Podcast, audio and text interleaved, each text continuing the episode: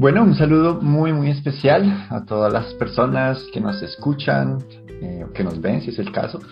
Bienvenidos, bienvenidas a este episodio del podcast Monte Morel y puntualmente del programa Nuestras Voces. Hoy con un invitado muy especial y también otra invitada que ahorita les eh, comentaremos de qué se trata.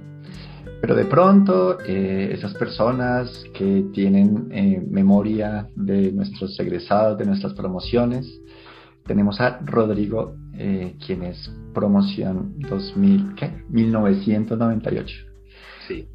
ya le daré ahorita la palabra a Rodrigo para que nos comente un poquito más, a Sandra también, que, que, nos cuente el enlace, digamos, con, con Rodrigo y por qué, por qué están aquí pero por lo pronto pues muy muy contentos de, de, tenerlos, Rodrigo, Sandra, eh, bienvenidos y bueno, vamos a pasar seguramente un rato especial, un rato agradable y espero que también para ustedes quienes nos escuchan sea un espacio también muy muy especial. Nos encanta tener aquí en el programa a nuestros egresados que nos cuenten también de, esas aventuras que ha sido de la vida y puntualmente también de sus logros, de sus desarrollos eh, profesionales.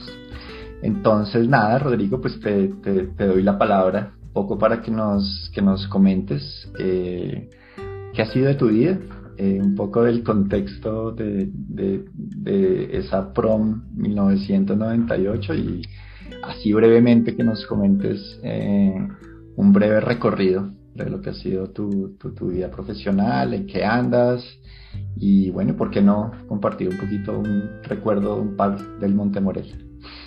Pues como dices, primero que todo, muchas gracias por la invitación, gracias por eh, dejarnos participar en este espacio.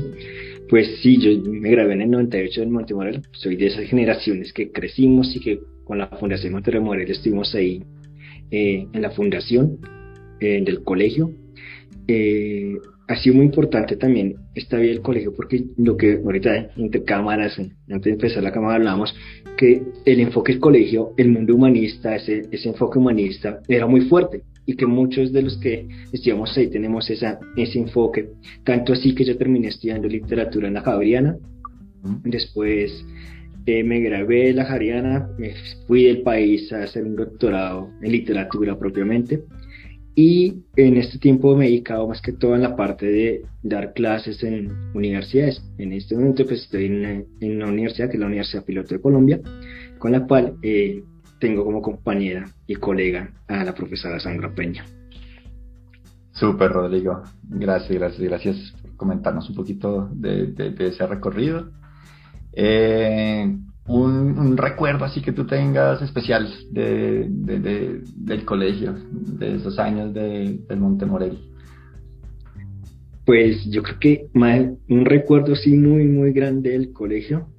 Eh, primero, Graciela, Graciela, la rectora, la que fue rectora por mucho tiempo, fundadora, y tu mamá también, que fueron muy importantes en nuestra formación porque no solo nos formaron académicamente, sino también humanamente. Y eso siempre me ha marcado porque siempre cuando hablábamos con ella, era no hablar con una persona que era una directora, sino era hablar con un ser humano que nos llenaba a nosotros y también nos ayudaba como a ver el mundo de otra manera. Y ellas dos fueron fundamentales en, en esa formación.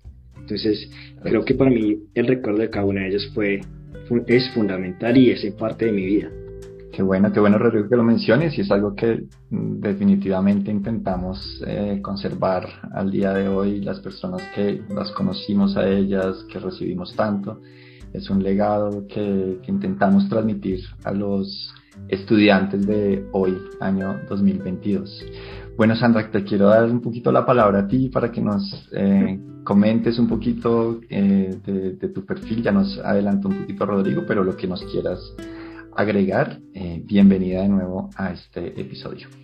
Bueno, muchísimas gracias por la invitación. Como te comentaba Rodrigo, eh, nosotros trabajamos juntos en la Universidad Piloto de Colombia, en el área común de humanidades, y además compartimos también nuestra formación en universidad. Él estudió literatura en la Universidad Javeriana, yo estudié historia, estábamos en la misma facultad Eh, pero él se graduó antes de que yo me graduara, entonces eh, no nos cruzamos mientras estuvimos en la universidad, sino que nos encontramos ya eh, en el ejercicio profesional, en la docencia universitaria. Y como parte del equipo del área común de humanidades, pues hemos tenido la oportunidad de trabajar en muchas cosas, haciendo radio, haciendo proyectos de investigación y pues actualmente haciendo proyectos de proyección social. ¿Qué nota? Bueno, muchas gracias por, por compartir esas aventuras, eh, esas andanzas. Eh, bueno, entremos un poquito entonces eh, en materia. Mm, quienes eh, han visto un poquito como de, de, nuestro interés también como colegio de hacer estas entrevistas a nuestros egresados.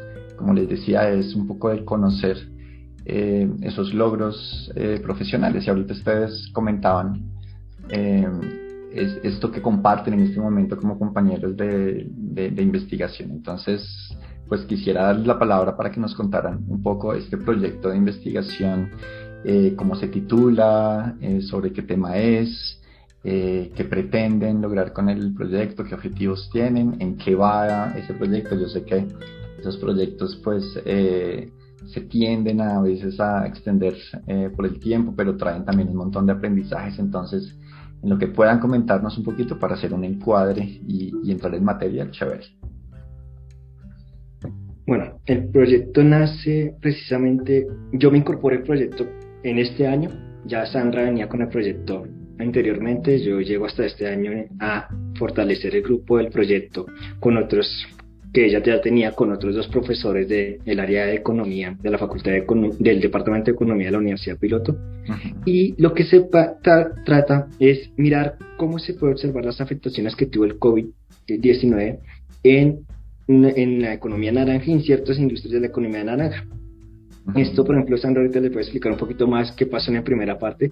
Ya en la segunda parte nosotros lo que hicimos fue enfocarnos en un grupo en específico de la economía naranja que son las librerías y sobre todo digamos, las librerías independientes. Entonces era ver cómo se había afectado, porque de todas maneras un COVID-19 que nos llevó a un encierro, que nos llevó a una cuestión de aislamiento, eso provocó ciertos cambios y ciertas dinámicas que muchas veces en, ese, en esos espacios, en esos entornos, no podían estar o no estaban preparados, nadie estaba preparado para un encierro de esa manera. Entonces, llevó a que se dieran ciertos eh, elementos para poder hacer una sobreír y ver qué qué se les afectó o qué pasó con ellos en, esos espacios. Ah, interesante. Súper. Sí, digamos que la universidad eh, hace rato está interesada en desarrollar proyectos de proyección social en unos territorios donde ellos puedan hacer seguimiento, porque trabajo con comunidad, eh, el poder trabajar en conjunto con la comunidad implica tener cercanía y también, digamos que en el tiempo poder realmente eh, encontrar mecanismos para medir eh, qué tanto entre todos podemos transformar precisamente esa comunidad en ese territorio. Entonces la universidad decidió, como está ubicada en la localidad de Chapinero, pues que estaríamos trabajando en la localidad de Chapinero, digamos que ya todos teníamos pensados una serie de proyectos y llega pues la pandemia, entonces eh, decidimos enfocarnos precisamente en mirar los efectos que estaba generando el COVID, en la localidad de Chapinero. Nosotros estamos desarrollando proyectos que son de orden interdisciplinar y multidisciplinar. Entonces, también queríamos trabajar una serie de temáticas que permitieran que los profes que iban a ser parte del proyecto pues pudieran aportar desde sus ciencias, sus disciplinas, sus saberes, eh, sus formas también de hacer investigación, porque todos tenemos formas distintas de trabajar. Entonces, cuando estábamos buscando un tema eh, digamos que nos llamaron la atención dos cosas. Trabajar con el tema de lo que nosotros conocemos en Colombia con el nombre de la economía naranja, que son las economías creativas. Em, porque precisamente había personas de negocios internacionales, de economía y venían también del área de humanidades. Entonces, personas que hacen investigación cuantitativa, cualitativa. Y el trabajo con estas industrias culturales y creativas permite que eh, las personas con todas estas diversidad de enfoques pues pudiéramos trabajar juntas.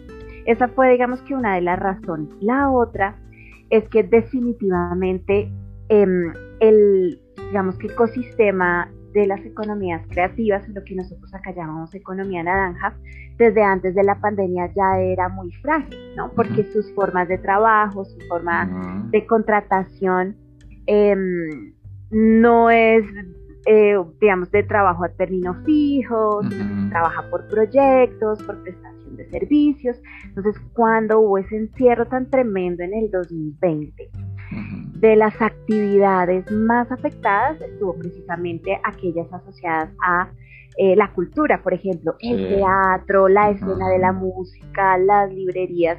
Entonces dijimos, bueno, este puede ser un tema interesante para trabajar donde todos podamos pues apoyarnos mutuamente, trabajar desde diferentes enfoques y también contribuir a, eh, digamos que unas actividades que si bien se piensan desde lo económico, pues son centrales para nosotros como seres humanos, ¿no? Sobre todo las que están asociadas con el tema cultural, ¿no? Entonces por eso fue que terminamos trabajando con estas, eh, con este tema en 2021. Y ya para 2022, con un poquito de lo que fue el conocer lo que había sucedido, em, decidimos enfocarnos entonces en el trabajo con las librerías y especialmente con las librerías independientes. Wow. Bueno, ¿no? Eh, los felicito. Eh, un proyecto admirable por el, por el sentido social que tiene, por eh, ese interés, digamos, de, incluir temas culturales, el tema que nosotros también pues, hablamos en el colegio de, esos caminos que tenemos a la larga de, crecimiento, ¿no? Con, con, entornos culturales, con estas economías naranja. seguramente eh, y aquí va mi siguiente pregunta. Mm, cuando uno intenta apuntar a un proyecto de estos, pues seguramente surgen retos especiales, surgen eh, eh, dificultades, ¿cierto? Propios de cualquier camino. El error hace parte de, la vida, la dificultad también. no sé qué nos puedan compartir de esos, esos retos, esos cacharros que a veces pasan en cualquier proyecto de investigación, ¿qué, dificultades han, tenido que enfrentar? Bueno, yo creo que sobre todo eh, el año pasado, eh, que todavía estuvimos gran parte del año trabajando de manera remota, eh, realmente fue casi a final de año que empezamos un poquito con dejar el pico y cédula, como con todo este entonces era hacer proyección social, hacer investigación con comunidad, hacer investigación cualitativa, uno desde su casa, a través de estas herramientas que son fantásticas, pero no es lo mismo que el contacto humano. Eh, claro, em, eso, eso, nos costó, nos costó trabajo.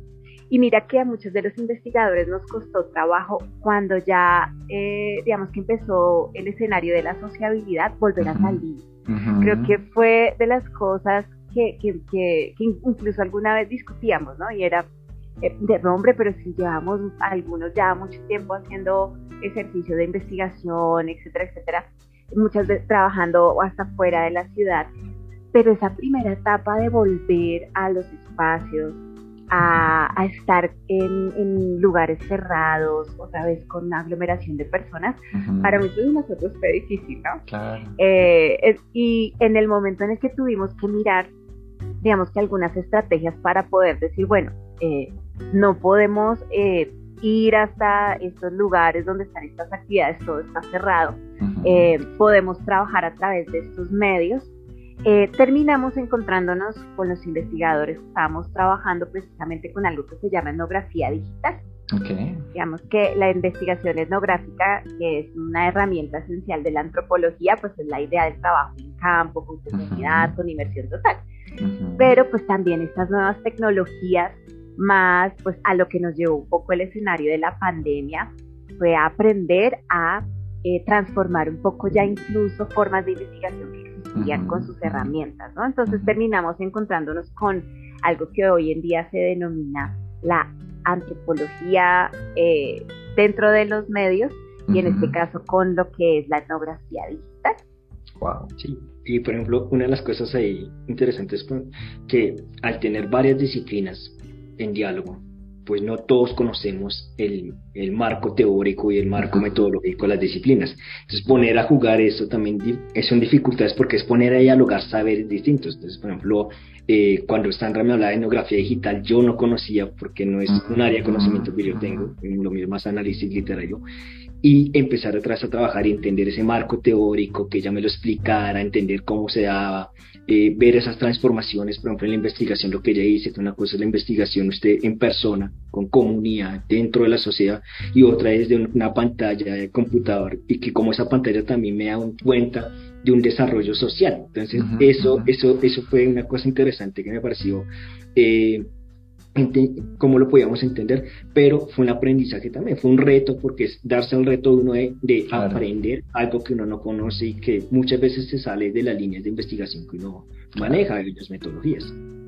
Súper, súper interesante. Y ahora que usted estaba escuchándolos eh, y estaba pensando pues en, eh, en, todo este, este proyecto que tenemos también en el colegio eh, y esta propuesta educativa en torno a la investigación, y escuchando esos retos que ustedes están enfrentando, escuchando esos, eh, e, e, esas instancias que tienen como de, mezclar diferentes áreas, le encuentro muchísimo sentido y aprovecho para mandarle un, saludo a todo nuestro equipo de maestros. Tenemos un proyecto mm, que denominamos en bachillerato el proyecto transversal de humanidades, en donde eh, los chicos escogen temas de investigación pero desde las diferentes áreas eh, la idea es que los, los, alimenten al mismo tiempo que lo que ustedes decían de conocer diferentes maneras de investigar, abrir un poquito la cabeza de nuestros estudiantes a, a, que las áreas no, no, son estos edificios solitarios, ¿no? sino es, es, es, un mundo, es un mundo que necesitamos conectar y eso, eh, qué chévere que desde el colegio también eh, vayamos eh, metiendo ese chip de, interconexión, de transversalidad. Entonces creo que viene muy bien eh, todo eso que nos, que nos comparten porque son seguramente retos investigativos que a veces a su nivel, pero los chicos también enfrentan. ¿no? bueno, entrando entonces un poquito en profundidad, ya nos comentaron un poco como de, de este 2022 en torno a las librerías. ¿no? Yo debo aceptarlo, estoy en un reto de volver a rescatar al Diego lector. lo, dejé por, lo dejé por muchos años, pero estoy ahorita en ese ejercicio otra vez porque sé que hay un mundo impresionante que no me puedo perder. Eh, y pues en medio de esa relativa eh, ignorancia, pues yo tengo como en mi mente, además, no sé ustedes qué me dirán, pero sabemos que Colombia digamos, no tiene los niveles más altos, digamos, de, de, lectura, ¿no? Eh, eh, eh, per cápita, por decirlo así. Entonces, eso se da también a que de pronto no todos conozcamos mucho de ese mundo de, la de las librerías. yo podría pensar en dos, tres, cuatro, pero, pero no más allá de eso. Entonces, no sé si nos puedan comentar un poquito, entonces, ya de manera aquí como de profesores, de, que, nos comenten esas diferencias entre librerías comerciales, independientes, eh, cómo están las librerías hoy eh, en nuestra sociedad, ustedes cómo lo ven. Pues inicialmente es preocupante porque uno si ve la cadena del libro, una de las eslabones más débiles que tiene la cadena del libro es la librería. Y la librería es la que pone en contacto el libro con el cliente, con el, con el, con la persona, con el lector. Entonces, eso, eso preocupa en cierta manera. Y segundo, hay una característica que tiene eh, Colombia en sí, y es que las librerías están centralizadas en ciertos sectores de, la ciudad. Entonces, la mayoría creo que están en Chapinero, algunas en Osaquén, pero por ejemplo, en otras zonas no hay ninguna librería. Y hay estudios que dicen que esa no que no haya una librería también influye mucho en los hábitos de lectura de las personas, porque entonces no hay donde ir a consumir el libro, donde ir a comprar, donde ir a darle esa oportunidad a que un lector se eh, se crea a partir de su contacto con su librería. Entonces eso, eso también genera ciertas eh, inquietudes y ciertas necesidades de ver que la librería se, es un motor cultural muy importante en el, en el fomento del libro. No solamente es un lugar de distribución y de ventas, sino también tiene una labor social que es una labor de fomentar la lectura. Eso por ese lado. Segundo, en la segunda cosa que ahí debemos tener en cuenta es que si uno se pone a pensar, la librería en sí, lo que hace la diferencia entre una librería comercial y una librería independiente, es que las librerías comerciales no tienen una figura así como el librero. Una de las grandes características es la idea del librero, ese hombre que te conoce y que cuando usted lo va y lo ve, entonces te dice, mira, te recomiendo este libro porque este libro es fundamental para ti, o te puede gustar, o es un poco, tú puedes dialogar con él y te pueden recomendar cosas. Eso es hacer una librería independiente, es una, una parte muy importante porque no puede existir una librería sin su librero. Una librería independiente sin librero no, hay, no, no tendría una, no, no, tenía una correlación. Eh, lo, que, lo que lleva a que estas también tengan una marca muy personal y una identidad. Que eso también, ahorita Sandra de pronto le puede explicar un poquito con la economía naranja, la idea de identidad y lo importante que es la marca en, las librerías. Y eh, lo que hace que, por ejemplo, tú te casas con una librería, si tú ves, por ejemplo, tú que vives creo que en Chile, librerías en Chile solo hay una, independiente. Es muy poco para un para una población tan grande que tiene Chía en estos momentos. eso, eso generaría también una falta de oportunidades para que nuevos lectores lleguen y demás. Y además las mismas librerías también tienen elementos de fomento, entonces tienen talleres, tienen eh, clubes de lectura, tienen lugares donde ponen música, porque no solamente son libros, sino también música, ponen arte, entonces hay una, hay algo alrededor de la librería. Un universo. Que ese fomento.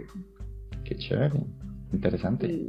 Digamos que la idea de, la librería independiente, uno con esta idea de lo independiente también va al hecho de que una librería independiente generalmente el catálogo que ofrece está muy relacionado con aquel que es el dueño de la librería.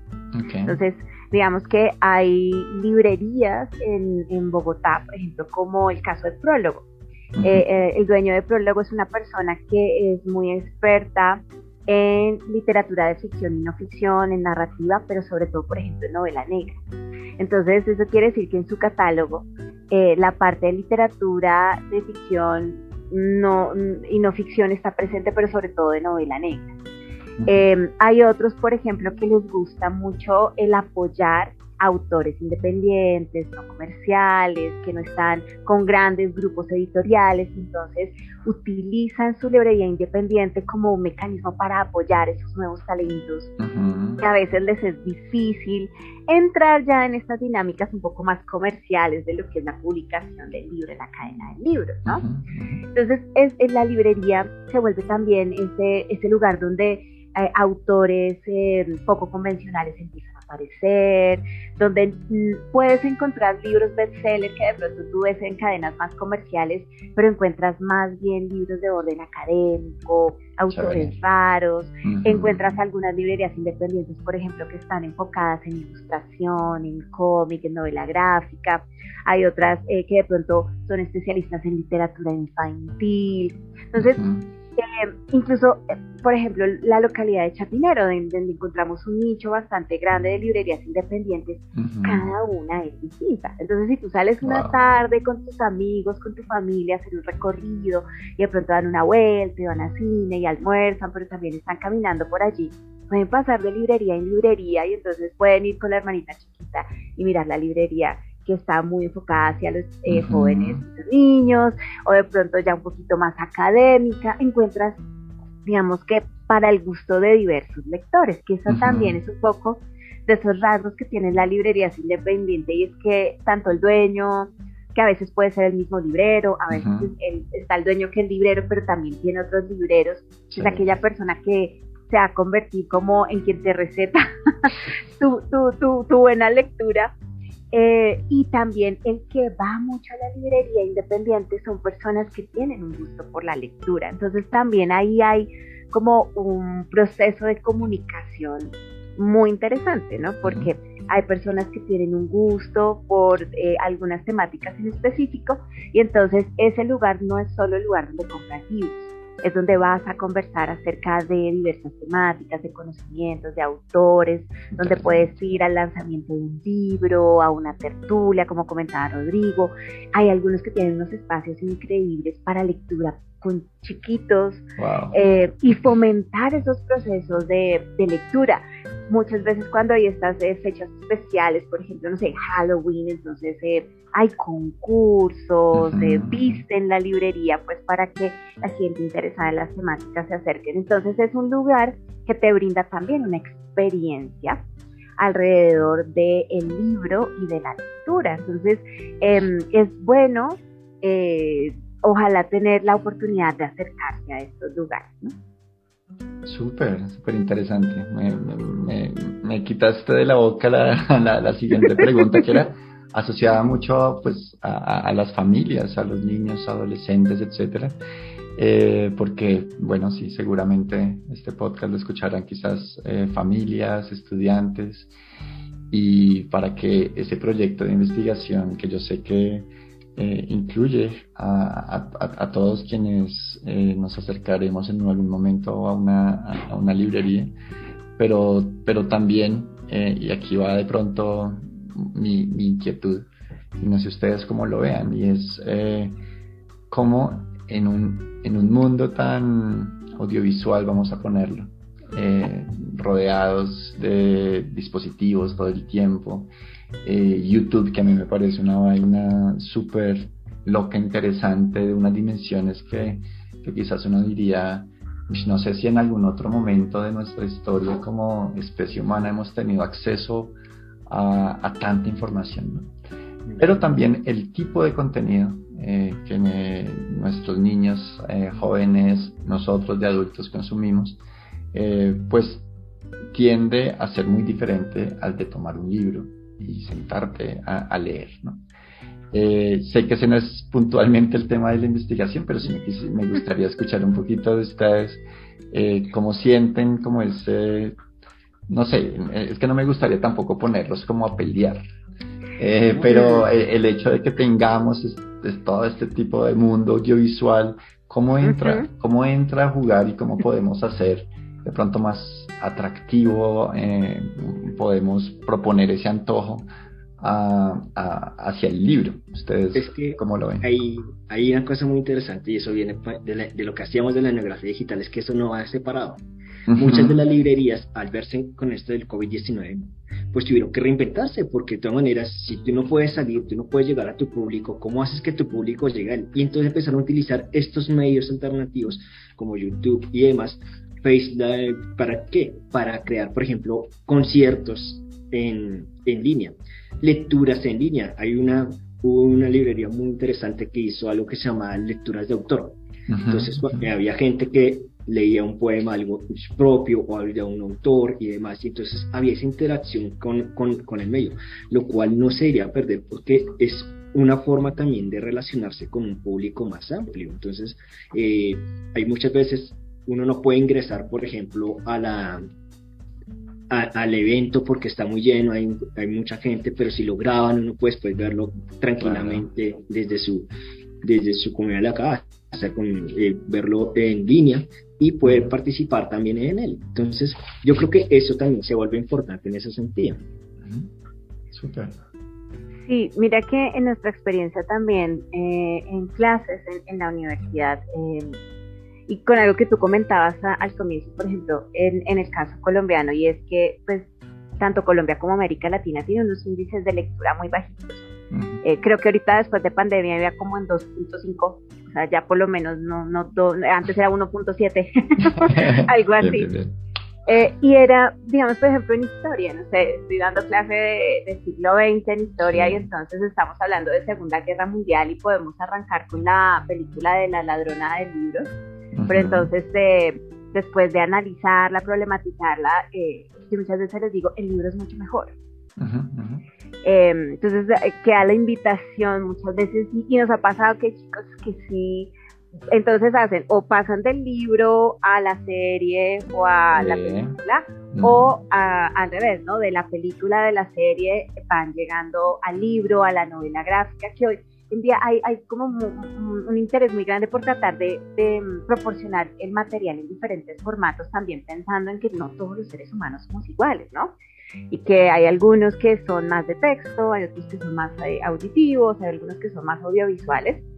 Y es lo que tú planteas ahorita, no hay que ponerlos necesariamente a pelear.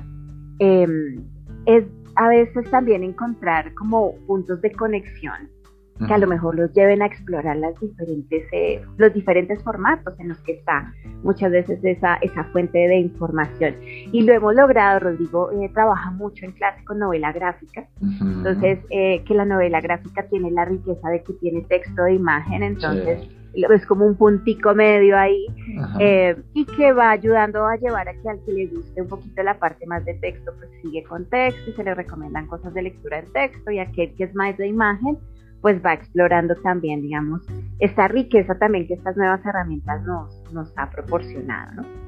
Súper, súper interesante. Creo que ha sido una buena charla también aquí en lo personal, pero seguramente a, muchas personas que están escuchando, viéndonos, eh, se les abre esa cabeza frente al mundo de las librerías.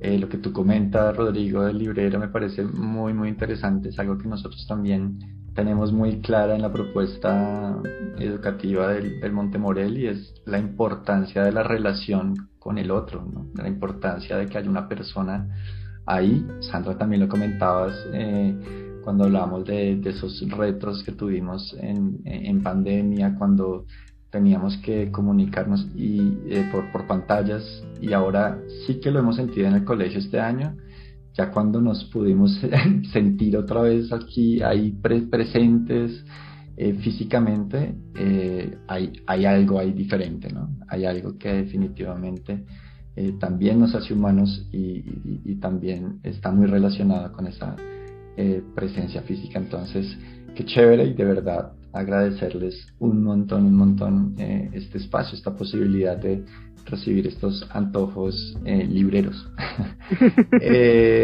vale, Rodrigo, no sé, pues imagínate que tienes así como a, a los estudiantes del Montemorel así al frente y tienes un micrófono ahí para decir, darles un mensaje en torno a este mundo de las librerías, de la literatura, de la lectura.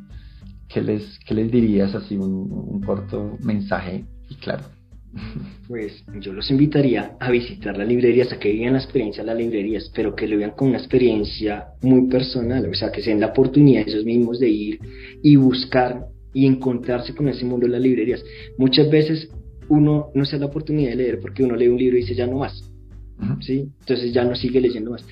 Cada, cada, hombre, cada ser humano tiene una lectura que le va a llegar y le va a llegar muy, muy a fondo y después va a empezar a leer más sobre el mismo tema, sobre, más sobre, sobre eso que le impactó y lo va a llevar a conocerse más a sí mismo. Entonces yo creo que una, una de las imágenes que más me gustaba en una librería que nos decían que ellos, ellos eran como una botica, recetaban para el alma.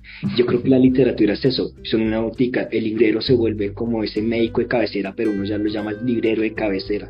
Entontonces yo creo que la, invitación que yo le hago a, los, a la comunidad y a, la comunidad del Monte Morelos es que no se pierdan la oportunidad de vivir esa experiencia, que es una experiencia que les va a cambiar la vida, porque uno cuando lee es vivir varias vías a través de otros de esos personajes.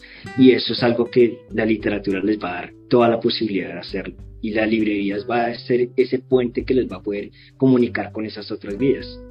Súper. Súper, Rodrigo. Qué, buen mensaje. No sé, Sandra, si quieras agregar algo. Sí, una cosa también característica que tienen las librerías y sobre todo las librerías independientes es que son espacios que están pensados también para que tú vayas, explores. Muchas veces los libros están disponibles para que tú los ojes. Eh, también, por ejemplo, hay lugares que para tomarse un juguito, para tomarse un café. Y muchas veces tú puedes casi que leerte todo el libro y no necesariamente comprarlo. Pero lo que nos explicaba uno de estos libreros era casi siempre esa persona que pasa acá un, casi que toda una tarde ojeando y leyendo libros va empezando a descubrir qué le gusta, si no le gusta. Es que muchos de ellos vuelven y vuelven y dicen, no me gustó este libro, me lo quiero llevar porque lo quiero hacer parte, por ejemplo, de mi biblioteca. Entonces, son espacios que permiten eso, ¿no? Entonces, pues, si hay la oportunidad, también, eh, como decía Rodrigo, darse, ¿no? Eh, la posibilidad de experimentar estos espacios. Qué genial, qué genial. Hay un mensaje ahí súper poderoso que, que, que, recibo también muy bien y es, y es el, conocimiento de uno mismo, ¿cierto? A través de, del, del, libro, de la experiencia de la librería, me parece súper, súper interesante. Entonces, ya nos escucharon familias, maestros, maestras, estudiantes, mejor dicho, cualquier persona que esté escuchando nuestras voces. Eh, no se pierdan, no se pierdan esa experiencia de la librería. Tuvimos hoy estos maravillosos invitados a Rodrigo y Sandra eh, compartiéndonos de ese eh, elixir que puede ser la experiencia de, de, una librería, la experiencia de un libro, la experiencia de hablar con un librero y especialmente a todo aquello a lo que esa experiencia nos puede conducir. Yo creo que que son caminos eh, infinitos de, como lo decíamos, de autoconocimiento o de conocimiento del mundo, de exploración de otras mentes, autores, etc. Creo que es un universo gigante, gigante, gigante, infinito que no nos podemos perder. Eh, bueno, mil, mil, mil, mil gracias. Eh, Rodrigo, la última petición así de, de egresado, que le envíes de pronto un mensaje a, a, los profes de pronto te recuerdan de, ese entonces.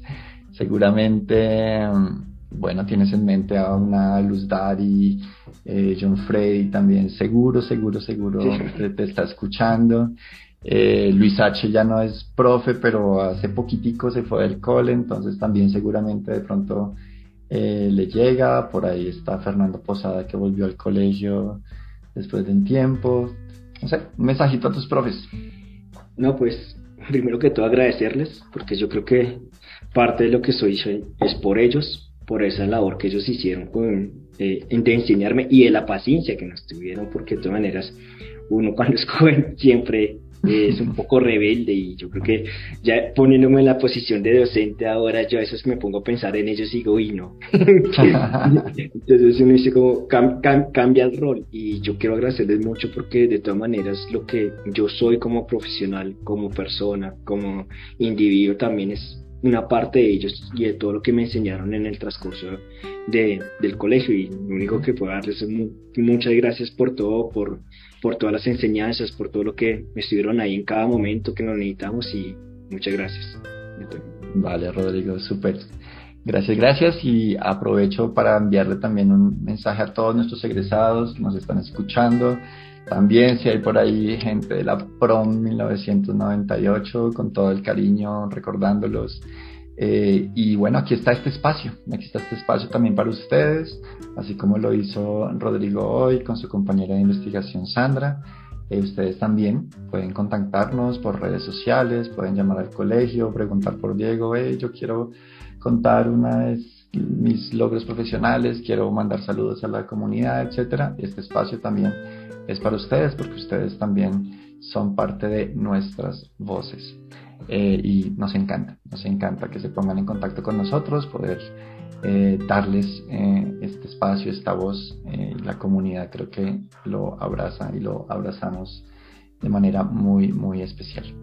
Entonces, de nuevo, mil y mil gracias Rodrigo, Sandra y bueno, invitados a todos los escuchas a, a visitar nuestras redes, Colegio Montemorel, y esperen un siguiente episodio del podcast Monte Morel.